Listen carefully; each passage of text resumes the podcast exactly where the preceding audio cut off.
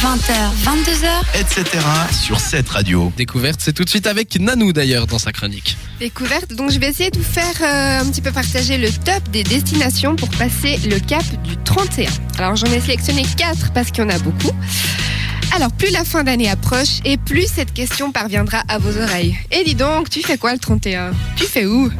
Et si pour une fois vous fêtiez cela hors de vos frontières Le site Momondo a fait un top 7 des meilleurs endroits où passer le réveillon du... Le réveillon Le réveillon, tout simplement, le réveillon. Le réveillon du nouvel an. Alors en numéro 1, on a Londres au Royaume-Uni avec le magnifique spectacle que nous offre Big Ben. Il y a de quoi être dépaysé. Un superbe feu d'artifice de près de 10 minutes vous laissera des étoiles plein les yeux. Ouais, mais il y a aussi de quoi perdre son porte-monnaie. Ah, ça sent le vécu ça. Ah ouais, non, bah, c'est pas forcément le vécu, mais à mon avis, Londres à Nouvel An, ça doit coûter sacrément cher. Eh ben, Ah, eh ben moi j'ai ouais, fait ouais. et non ça va, faut y prendre assez vite c'est vrai. Mais Oui, bah, c'est vrai. euh, c'est 6 ans à vrai. l'avance, hein, c'est abordable. Ouais, 6 ou 7, ça dépend, ça dépend. Je te rappelle qu'on est le 14. Là, c'est- ouais, bon, bah voilà, après, hein, il y a toujours l'euro million, tout ça, tout ça. Je, je propose, moi, après. En numéro 2, on a Dubaï, ville de la démesure et de tous les records. En 2014, la capitale est entrée dans le Guinness Book des records pour avoir organisé le plus gros feu d'artifice. Il faut savoir qu'il a nécessité 10 mois de préparation, qu'il y a eu 6 minutes d'explosion et des hum, explosions sur 160 étages de la tour Khalifa. Non, mais t'imagines quand même 10 mois de préparation pour 6 minutes. Pour 6 minutes. C'est un peu comme le sexe au final. C'est des années de préparation pour au final que ça dure 2 secondes. Ah Ouais, alors 10 mois de préparation, j'espère que du coup tu... Enfin bon, Euh, on passe au numéro 3.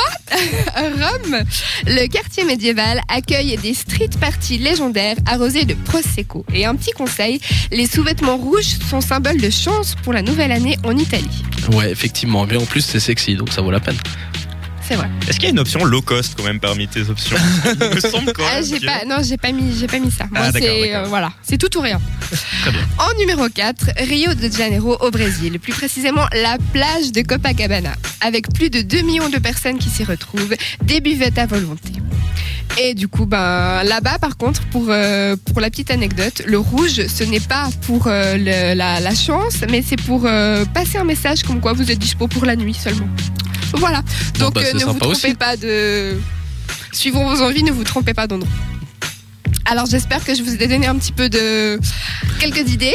Ouais, Partir. Après c'est vrai, bah voilà, il faut il faut gagner l'euro million ou, ouais, ou avoir un jet privé. ou avoir un jet privé. Voilà, tout à Ou fait. les deux. Mais sinon, moi, je peux vous proposer Lausanne, c'est vachement bien. Il y a la cathédrale et tout. Il y a aussi euh, toute une animation qui est créée. Et à partir de genre euh, 22h15, sauf erreur, il y a un concert dans la cathédrale. Donc, il y a aussi pas mal de trucs à faire par chez nous. hein. Eh ben, il paraît qu'à SRPT, le buffet de la gare, euh, qui est tenu par Roger, 58 ans, offre des super petits bâtonnets de poisson. Ah, Et d'accord. ben je remballe ma chronique, c'est bon, j'ai compris. non, mais on t'embête. Non, c'est des, c'est, à part ça, c'est des chouettes idées. Si, Ouais, c'est effectivement, si j'avais les moyens de le faire, c'est vrai que euh, les feux d'artifice comme Londres ou Dubaï sont vraiment célèbres pour, euh, pour être euh, magnifiques.